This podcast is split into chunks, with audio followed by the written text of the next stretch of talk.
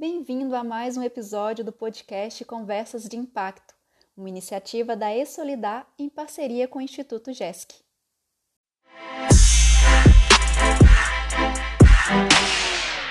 Meu nome é Maristela Leão e faço parte da equipe da E-Solidar, uma empresa portuguesa, mas que também atua no Brasil. A nossa missão é ajudar as empresas a comunicar e gerir suas ações de responsabilidade social.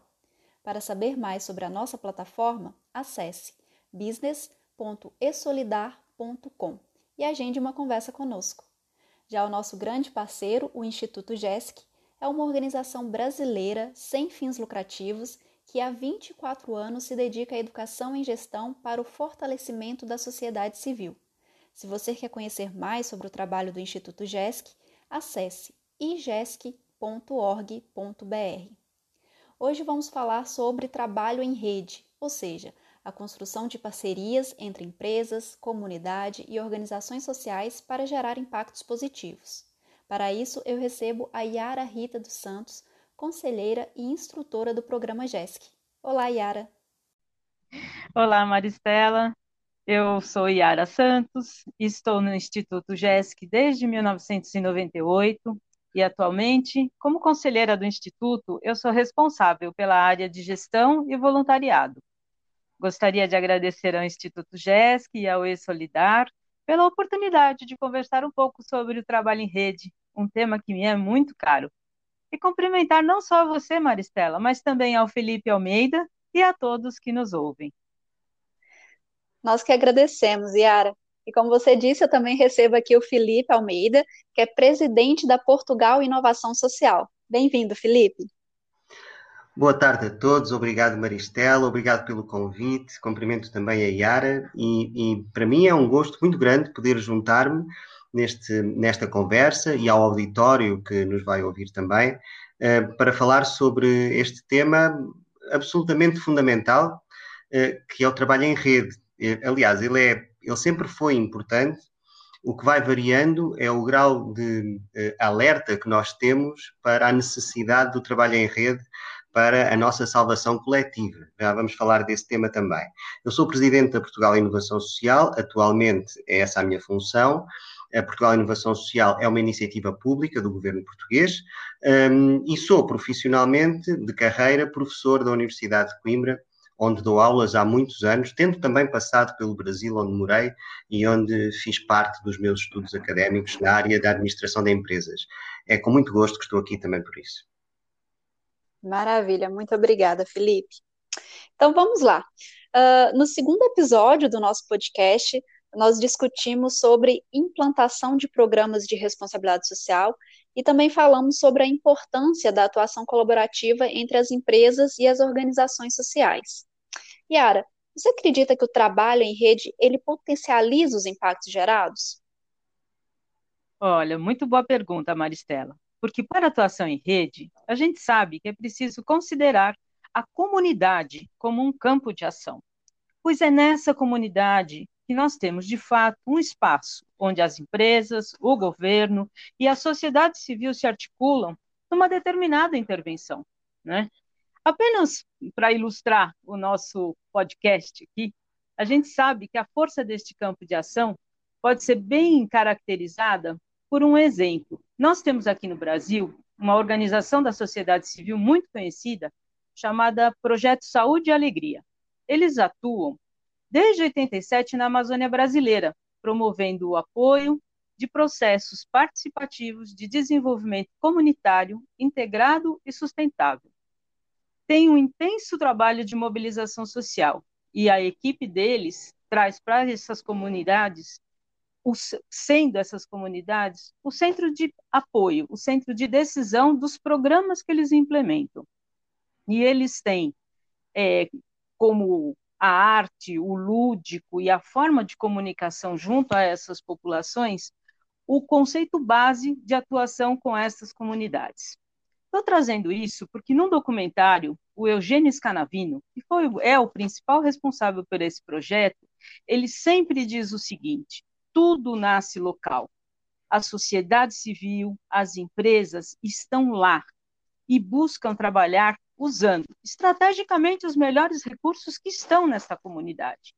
E assim, é preciso lembrar que na comunidade, neste trabalho local, o que a gente encontra entre as pessoas são laços de solidariedade e não as conexões que a gente vê por aí, que muitas vezes o pessoal só aperta um botão e deleta, não é? é tendo esse relacionamento muito distante pelas redes sociais. Quando você fala na comunidade, você fala do aspecto local. E com, quando a gente fala de aspecto local, a gente reforça os laços que existem entre essas pessoas. E o trabalho em rede tende a ser potencializado à medida que se conhecem as necessidades locais e o capital social que nela existe, capital social aqui entendido como o valor das atividades, dos recursos, dos bens e serviços que uma comunidade gera ao se relacionar e ao compreender o seu papel naquele espaço de articulação. A gente sabe que quando as empresas buscam, por meio das suas ações, por meio de um mapeamento do entorno, que é um dos trabalhos grandes que a gente refaz, faz aqui no Instituto GESC, ou seja, busca conhecer melhor os diversos públicos e os diversos atores, ela começa a compreender melhor quais são os possíveis caminhos para uma atuação conjunta visando o bem comum.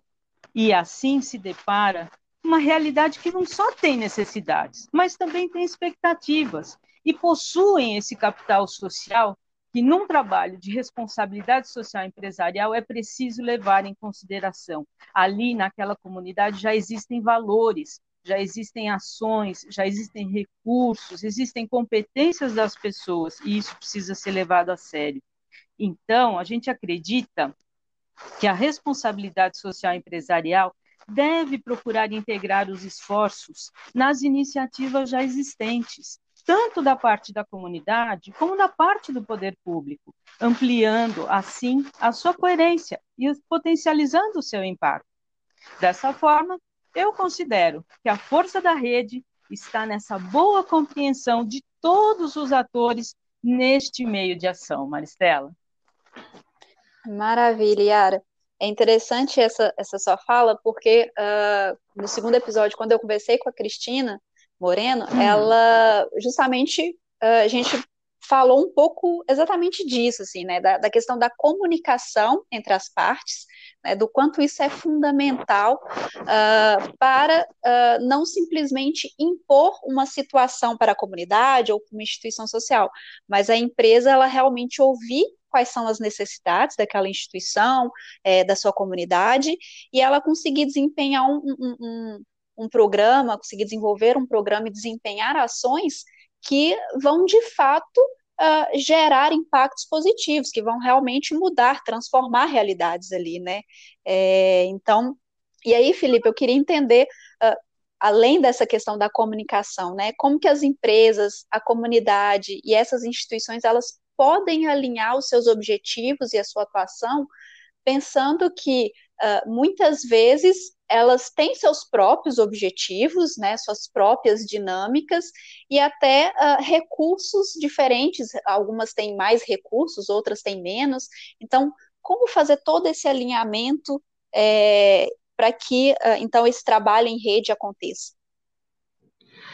Uh, bom, um, um dos um, lamentáveis equívocos um, do final do século XX, ou melhor, uh, da última, da segunda metade, uma parte da segunda metade do século XX no setor empresarial, foi uh, o desenvolvimento da ideia de que a finalidade económica não é conciliável com uma finalidade social e que para produzir um bem social eh, é necessário comprometer de alguma forma eh, o objetivo lucrativo do negócio empresarial. Foi um equívoco que felizmente já está um, parcialmente superado, mas ainda há alguns setores que uh, uh, vivem uh, condicionados por essa, um, por essa, por esse entendimento. Claro que eh, está mais do que demonstrado, temos muitos exemplos no mundo e em Portugal também, eh, de circunstâncias onde eh, o valor económico cresce a par com o desenvolvimento de valor social a partir das parcerias locais que se desenvolvem e que permitem combinar os recursos e as competências do setor privado empresarial com as necessidades sociais das comunidades onde esse setor empresarial atua e do qual depende, não só para uma procura uh, um, um, ampla, como para uma mão de obra qualificada. E, naturalmente, que quando nós conciliamos os interesses empresariais com os interesses das comunidades, uh, todos têm a ganhar, desde que seja uma relação transparente uh, e equilibrada. Aliás, a Yara estava a falar da experiência na Amazónia, muito interessante, aliás. nós, um dos maiores poetas portugueses, um, chamava-se Miguel Torga e ele dizia uma coisa muito interessante. Ele dizia que o, o universal é o local sem paredes. E, e, esta ideia de que nós somos sempre locais, os nossos problemas são locais, nós não resolvemos o problema da nossa vida com um princípio geral que se aplica à humanidade, ele tem que chegar a mim individualmente. E, portanto, as comunidades, a, vida real eh, ocorre a uma distância curta de cada um de nós. E, portanto, a atuação local é fundamental com as comunidades para entender verdadeiramente o que está a acontecer eh, nessa realidade da qual se depende para desenvolver uma ação empresarial, um negócio, mas na qual também estamos integrados como cidadãos. Então, acho que o paradigma do século XXI, e me parece felizmente irreversível em alguns contextos, é de que uh, o antagonismo um, gera sempre mais infelicidade do que a cooperação e hoje nós vemos as empresas, o governo, o setor público e as instituições sociais cada vez mais a cooperar. E os grandes casos de sucesso que temos são sempre resultado de parcerias entre estes vários setores e estas várias entidades. Um, já agora, Maristela, se me permite só dizer mais uma coisa. O, por outro lado, nós sabemos que uma empresa que desenvolva o seu negócio respeitando a lei e os direitos individuais, ela já gera valor social, quanto mais não seja pelo, uh, pelo bem ou serviço que presta à comunidade, uh, pelos lucros que gera e pelos salários que paga. Mas essa geração de valor social é uma geração indireta. E hoje, no século XXI, que a sociedade exige é uma geração eh, de valor social direto, onde a empresa se envolve nos processos empreendedores das suas comunidades, onde ela se integra e transfere recursos, recebe ensinamentos e aprendizagens e se torna também um cidadão, juntamente com as outras, eh, as outras instâncias da nossa vida coletiva. E essa é a grande exigência do século XXI, a geração de valor social direto, não apenas com pagamento eh, de impostos ou com pagamento de salários, mas também envolvendo-se na resolução de problemas. Até porque nós, coletivamente, temos maior eh, probabilidade de conseguir atingir com sucesso a resolução de alguns problemas ou o progresso social com essa colaboração. Perfeito, Felipe. E nos conta um pouquinho do trabalho do, do Portugal Inovação Social e, né, por, por ser aí do, do setor público, como também uh, as empresas, as instituições, elas podem se alinhar quando existe uma parte que é setor público. É, a Portugal Inovação Social é uma experiência pioneira Ainda hoje, Portugal é o único país europeu e o único país no mundo que tem uma política pública direcionada especificamente para promover a inovação social e o empreendedorismo social, com instrumentos de financiamento eles próprios inovadores e recorrendo a fundos comunitários, neste caso da União Europeia. E, portanto, esta experiência é uma experiência pioneira em Portugal, pioneira na Europa, que já está também a ser replicada noutros países, não só europeus, e ela nasceu em 2014 com o objetivo de criar condições para que a sociedade civil organizada, em parceria com o setor público e também com o setor privado, pudesse eh, experimentar novas respostas, novas metodologias para responder um, aos desafios sociais um, atuais ou futuros, do ponto de vista preventivo. E, portanto, o grande, grande objetivo é dinamizar um ecossistema de inovação social que reúna empreendedores sociais, organizações sociais, empresas, fundos de investimento e, naturalmente, a administração pública e o governo, para, em conjunto, em áreas que sejam consideradas prioritárias para o desenvolvimento do país e nas políticas públicas, experimentar eh, propostas inovadoras nascidas da livre iniciativa da sociedade civil para dar resposta a problemas sociais, mas sempre em parceria. E essa é um fator sempre em parceria em todo o financiamento que nós mobilizamos para estes projetos, há sempre um lugar à mesa para aquela entidade a que chamamos investidor social, que pode ser uma empresa, pode ser uma prefeitura, pode ser uh, também uma fundação, por exemplo. Mas esse investidor social tem que ser sempre parceiro do empreendedor, da entidade empreendedora, da organização social que desenvolve o projeto e nós, setor público, acompanhamos a execução destes projetos para tentar perceber até que ponto eles são bem-sucedidos, têm potencial de influenciar políticas públicas no futuro e como é que nós podemos apoiar a evolução destas respostas. Portanto, sim, tem sido uma experiência muito bem-sucedida. À data de hoje, estão já aprovadas 570 candidaturas em todo o território nacional português, continental. Estamos a falar de 100 milhões de euros já disponibilizados para dinamizar este setor, onde se incluem 30 milhões de investimento social que foi mobilizado de outras entidades, nomeadamente centenas de empresas também, que decidiram direcionar os seus recursos para projetos sociais inovadores, envolvendo-se diretamente nesse processo, não sendo apenas aquela entidade que passa o cheque e depois segue em frente, mas é a entidade que se envolve, que dá opinião, que transfere também recursos e competências, interessada na avaliação do impacto destas iniciativas e que também beneficiará naturalmente do impacto que ela própria eh, facultou isto sempre em parceria também com o setor público, naturalmente.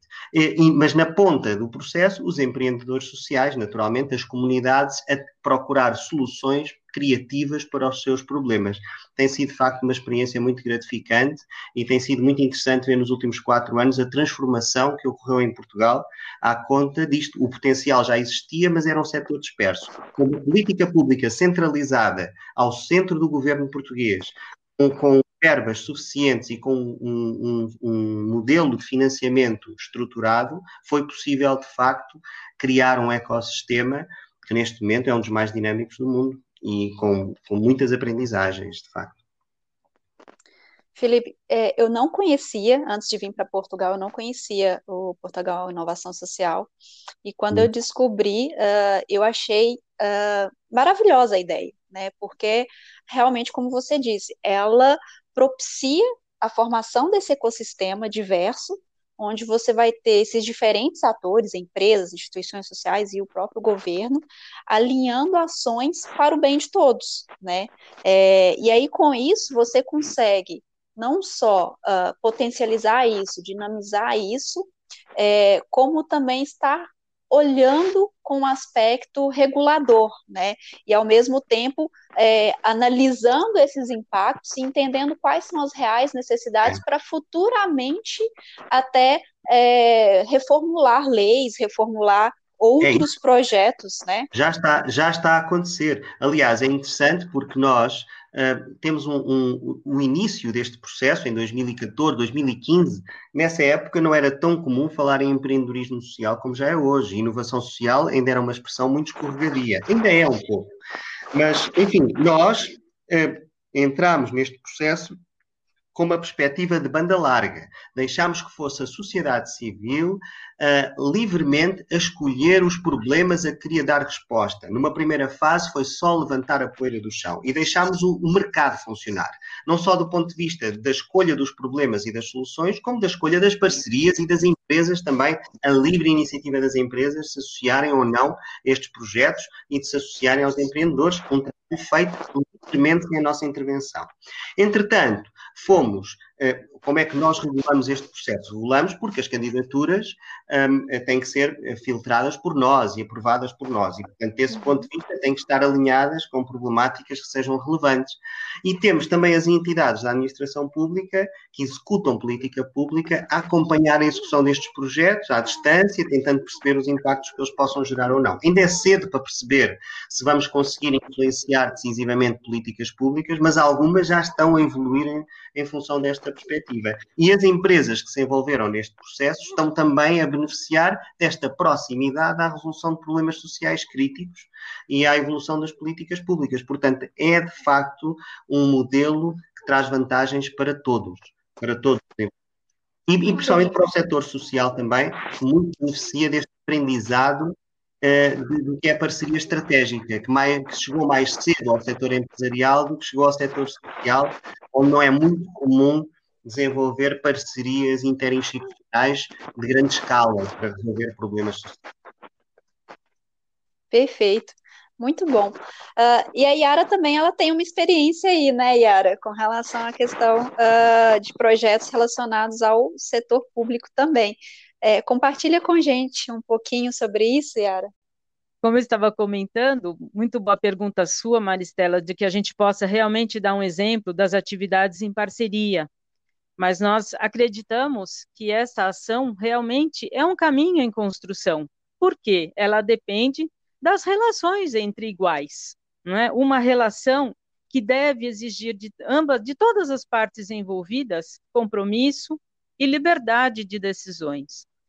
E a gente sabe que esse olhar exige que as partes envolvidas sejam abertas ao aprendizado e estejam dispostas a encontrar um terreno comum de atuação, que é nesse local que a gente precisa efetivamente identificar as necessidades e as expectativas e como você me pediu um exemplo, aqui no Brasil, em 2015, o Instituto GESC teve a oportunidade de prestar serviços de assessoria a uma grande empresa do ramo da construção civil. Foi um projeto desenvolvido de responsabilidade social empresarial que teve como características é, buscar integrar dentro de um comitê de desenvolvimento comunitário que foi formado por funcionários de empresas, lideranças da sociedade civil e representantes do poder público local. Ao todo, foram 169 participantes de 10 cidades brasileiras. São Luís do Maranhão, em Salvador, na Bahia, no Recife, Pernambuco, em João Pessoa, em Pedro Leopoldo, aí, Minas Gerais, da sua cidade aí, Maristela, do seu estado, Goiás, são Paulo. Em São Paulo tivemos duas localidades aqui, Jacareí e Apiaí, e uma no Rio Grande do Sul. Teve por objetivo esse trabalho possibilitar a todos os integrantes destes comitês atuar de uma forma harmônica, integrada e assim apoiar as comunidades junto às quais elas trabalhavam na busca de soluções para suas necessidades sociais. E aí sim, foi oferecido uma formação ampla durante 13 meses onde tivemos ações de responsabilidade, de relacionamento com a comunidade, do trabalho em grupo, da mediação de conflitos, da identificação e elaboração de projetos sociais. Foi proposto a este grupo, para as 10 localidades, elas desenvolvessem projetos sociais identificados dentro da própria comunidade, com o apoio e a orientação do Instituto GESC. Teve como grande estratégia esse programa três grandes pilares: a questão da, das relações entre todos esses, esses stakeholders, dentro da gestão, efetivamente, e da liderança. Tivemos uma carga horária total de 120 horas, divididas entre eventos presenciais, videoaulas, videoconferências, enfim, algo bem mais amplo do que a gente tem vivido na atualidade nesta pandemia. Foi um projeto bastante grande, bastante inovador, onde atuamos de várias formas para aproximar essas, esses, esses stakeholders para que eles pudessem ter um olhar bem amplo para essa para estas comunidades onde as quais atuamos. Os resultados que foram reportados pelo cliente depois que esse projeto acabou eh, se encerrando foi que, além do fortalecimento dos laços entre as empresas, as comunidades envolvidas e o poder público local, é que os colaboradores participantes desenvolveram competências que lhes permitiram gerir de uma forma muito mais autônoma os seus próprios projetos sociais. E nesse ano que eles nos reportaram, nos anos seguintes, foi possível fazer inteiramente a gestão de programas que eles mesmos já tinham, sem depender de nenhuma ação de terceiros, garantindo assim uma economia de recursos para a empresa e para as próprias comunidades. Mas a gente percebe efetivamente o quanto as competências foram é, identificadas e bem trabalhadas. Então, a gente percebe que, cuidando da criação de melhores condições estruturais, a gente vai além de resolver problemas que sejam apenas pontuais dessa comunidade. Né? A gente leva em consideração a questão da complexidade do contexto local, com a, com a possibilidade do trabalho articulado em rede. Sendo assim, a gente busca ter uma sintonia entre todos os setores. Pode-se dizer que uma estratégia bem pensada de, recruta, de responsabilidade social empresarial traz a ideia do bem comum para o raio de atuação da organização no local onde se atua, articulando com todos os atores que lá estão, seja a comunidade, as empresas e o poder público. A gente sabe que é um caminho em construção e sabe que é um caminho difícil, mas esse, como disse o Felipe, a gente sabe que veio para ficar, é o trabalho em rede. Muito bom, Yara. É, excelente exemplo, né, que mostra aí diferentes estados com as suas é, características próprias, né, que a gente sabe que o Brasil é enorme, então cada estado aí é um próprio país, e como isso uh, é possível, né, mesmo com as diferenças, é possível sim criar é, um projeto e desenvolver algo é, em que todos os atores da sociedade possam atuar e uh, desempenhar um papel importante, né? Isso é muito, muito, Exatamente. muito interessante. Uh, Felipe, e quais que são, então, os maiores desafios do trabalho em rede? E como que a gente pode ultrapassar esses desafios? A gente falou um pouquinho da questão da comunicação, né? Eu acho, eu acho que é um desafio, mas o que mais a gente poderia ressaltar aí em questão de desafios? Bom, quando se fala do trabalho em rede, temos que pensar em que contexto. Estamos a falar, neste caso em particular, do trabalho em rede no contexto eh, das parcerias, eu diria, intersetoriais, como nós falamos aqui em Portugal, portanto, entre o setor privado, o setor empresarial, o setor social, que dá uhum. respostas sociais, enfim, é, é, é essa, e, e, o governo e o setor público, eu julgo que é dessa rede que estamos a falar. Uh, e nesse caso há vários desafios que são fundamentais e a nossa experiência em Portugal tem mostrado isso. Uh, desde logo, o desafio da linguagem. Uh, porque a linguagem empresarial e a forma como se interpreta e lê o mundo não é exatamente a mesma da linguagem de quem atua no setor social. E, e, esse é um grande desafio. E está de alguma forma ligado à comunicação, mas não à comunicação para o exterior, à comunicação entre as partes, para que adotem um, um, uma plataforma. Não é, não é que adotem a mesma linguagem, mas que entendam uh, o que significam um, as diferentes formas de atuação de cada uma das partes. Tem outras finalidades e outras formas de ver o mundo. Então, eu acho que um desafio importante é um, a linguagem, e para superar esse desafio, a primeira coisa é uh, reconhecer que, em princípio, as diferentes partes, que são parceiras e com entendimentos e experiências diferentes, vão ter linguagens distintas. E, portanto, não partir para essa parceria com o preconceito de que se eu não entender é porque está errado. Um, e muitas vezes esse é um problema. Uh, outro desafio é a conciliação das experiências que estas entidades têm uh, num projeto comum, uh, porque são experiências distintas, um, com, por vezes, objetivos distintos, e é necessário conciliar a atuação, mas a conciliar também os objetivos, entender que, por um lado, o bem comum, por um lado, o bem social, o desenvolvimento de, das comunidades é um bem fundamental para a própria longevidade da atividade empresarial, e, portanto, faz todo o sentido as empresas envolverem-se nesse processo. Uh, mas, por outro lado, entender também que o lucro e a finalidade económica é essencial para não consumir mais recursos do que aqueles um, que nós geramos com a atividade. E, portanto, o lucro é isso. Então, é, é, importante termos empresas saudáveis, lucrativas, que possam gerar recursos e providenciar à sociedade bens e serviços a preços mais baratos do que o conjunto de recursos que consomem. Isso é o lucro. E, portanto, isso é importante para gerar recursos e excedentes que possam depois ser canalizados também eh, para resolver os problemas sociais.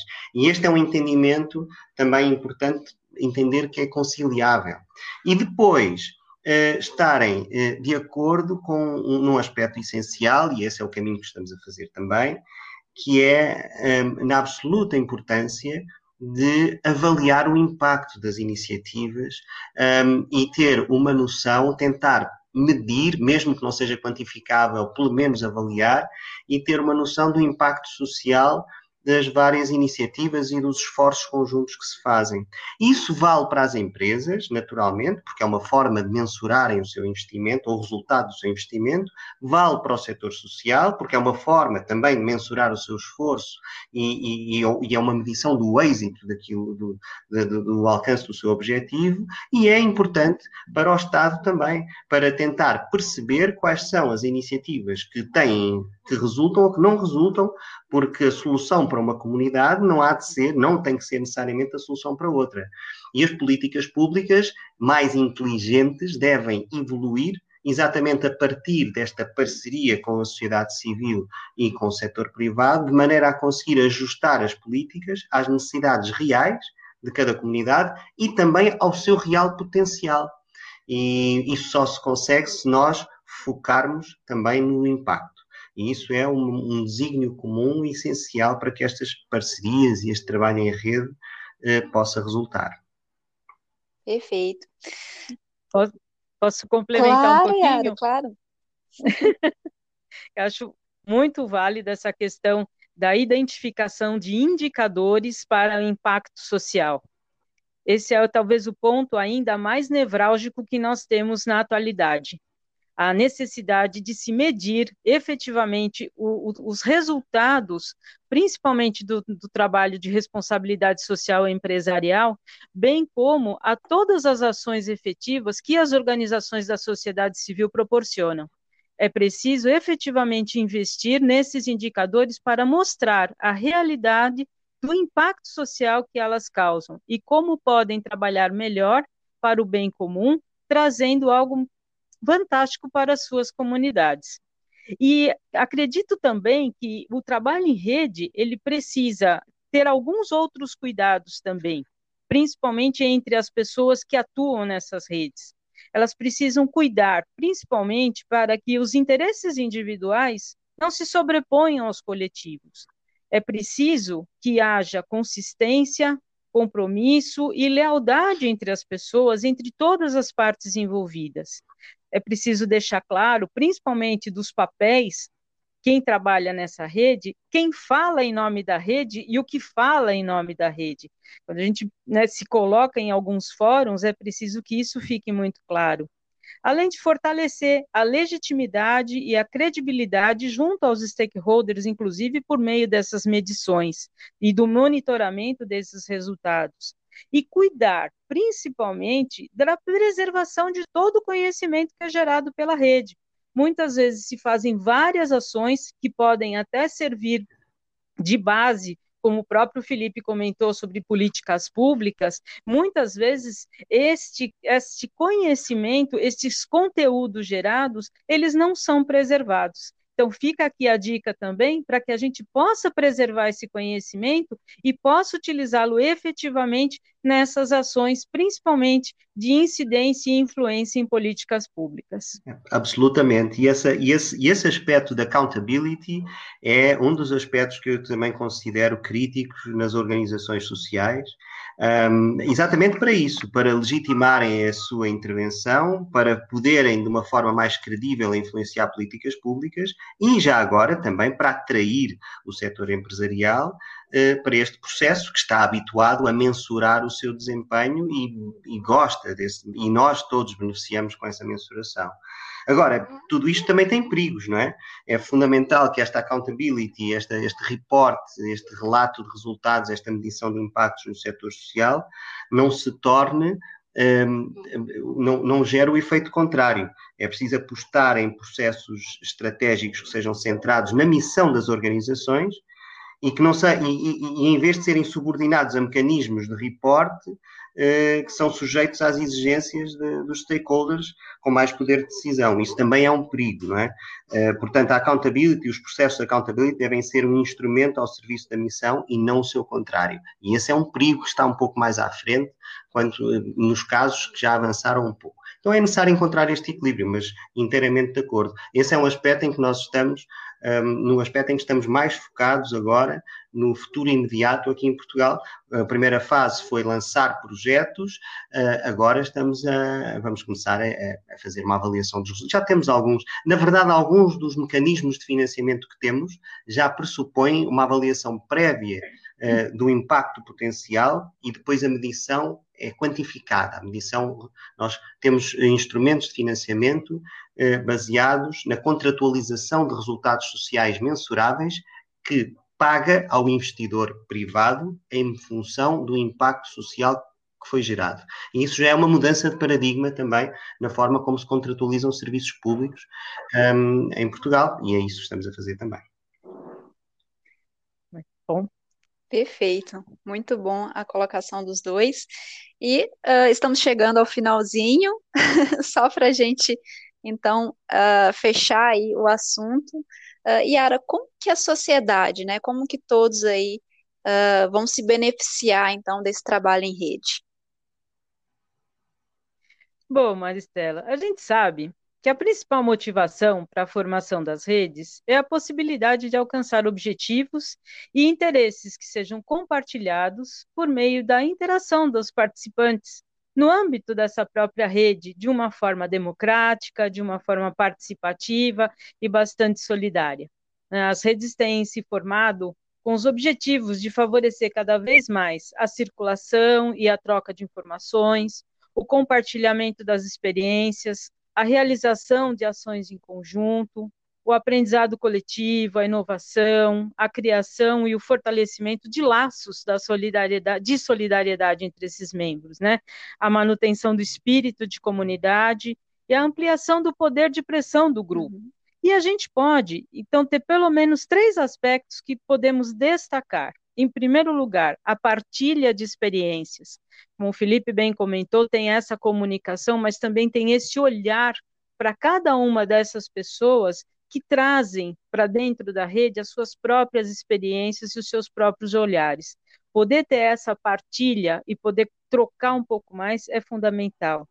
Em segundo lugar, a reunião de forças, não é? Porque a, para enfrentar todos os desafios que se tem, quando se fala em políticas públicas, principalmente um Brasil que é um país continental, como vocês bem conhecem, é muito difícil você é, buscar e lutar por políticas públicas se você não tiver uma visão nacional, se você não tiver uma visão de conjunto. Então, para enfrentar os grandes desafios, efetivamente é necessário que a gente tenha a união de forças de todos que atuam pela rede e a sinergia na, na utilização de recursos que isso faz com que a gente possa efetivamente, como o Felipe até comentou, que a gente não, não, não perca alguns recursos pelo caminho, mas que possa efetivamente cada um que tenha suas potencialidades, que tenha suas forças, colocar isso a serviço do próprio bem comum, da próprio, do próprio desenvolvimento da comunidade local. Eu acredito que é assim que a gente também tem esses benefícios bastante potencializados do trabalho em rede. Perfeito, Yara. É, gostaria de acrescentar mais alguma coisa sobre esse assunto, Felipe? Eu já agora posso lembrar-me do seguinte: o Brasil é um país continental, como a Yara referiu e todos sabemos, e pode ter um papel fundamental no, no fazer avançar desta agenda comum. Uh, Portugal foi pioneiro, mas é um país pequeno, apesar de tudo estar na Europa. O país é, o Brasil é um país monumental. E se esta agenda for uh, uma agenda poderosa nesse país continente, isto faz avançar o mundo inteiro. Eu recordo que nós temos relação próxima com vários Estados brasileiros e não só, e com, e com, e com o Governo Central também em alguns aspectos. Uh, para quem esteja a ouvir, os nossos amigos brasileiros, o Brasil tem já uma estratégia nacional para os negócios de impacto, chamada N-Impacto e ela é coordenada a partir do Ministério da Economia e, e, e, e, congrega muitas instituições, dezenas de instituições públicas, privadas e do setor social, em torno desta agenda comum e funciona bem. Conheço bem as pessoas que estão dirigindo e algumas das instituições. Em São Paulo, o Instituto de Cidadania Empresarial está também muito atento a estes, a estes processos, tal como o Instituto Etos há muito tempo também estava, uh, já está desde há muito tempo. Então, acho que o Brasil tem uma série de condições e muitos agentes que podem ajudar a desenvolver esta agenda comum e favorecer o resto do mundo também pela sua dimensão e pelo impacto potencial que pode ter. E, e é isso, e de facto, e, e o trabalho em rede é, é, essencial e eu acho que há uma coisa que joga a nosso favor, que é, são as gerações mais novas que já não aceitam modelos hierárquicos e distâncias eh, que, que, já não cabem no século XXI. E as gerações mais novas não querem enriquecer materialmente, querem dar sentido à sua vida através do impacto que têm nos outros, e estão eh, muito disponíveis para a colaboração, para a cooperação, para o entendimento do mundo de outra forma, e isso é um, uma, uma vantagem a favor da humanidade. É este desejo de deixar a marca eh, através da cooperação com o outro, e eu tenho muita confiança nestas novas gerações. Aliás, eh, como nos ensinou e cantou o maestro soberano, é impossível ser feliz sozinho, não é? E, e, e, e com isto terminava. Muito bom, Felipe. Fechamos com chave de ouro. Essa, essa é a frase mesmo, né? Ninguém é feliz sozinho, então o trabalho de rede faz realmente muito sentido. Uh, muito obrigada, Yara, obrigada, Felipe, pelas contribuições, uh, né, por uh, separar um tempinho aí de, da agenda de vocês para participar aqui do nosso podcast. Obrigado, Maristela. Obrigado a todos. Um abraço, Yara, e espero encontrar a todos em breve. Bem, eu desejo agradecer mais uma vez pela, por essa oportunidade. Espero ter contribuído para ampliar o debate sobre o trabalho em rede. E realmente foi um prazer conversar com você, Maristela, e com você, Felipe. Igualmente. Obrigado. E para você que está nos ouvindo, né, se ainda não ouviu o primeiro e o segundo episódio, pode já dar o play e no próximo episódio nós vamos falar sobre desenvolvimento local, que a gente inclusive já citou algumas coisinhas aqui. Então, obrigada a todos e até o próximo.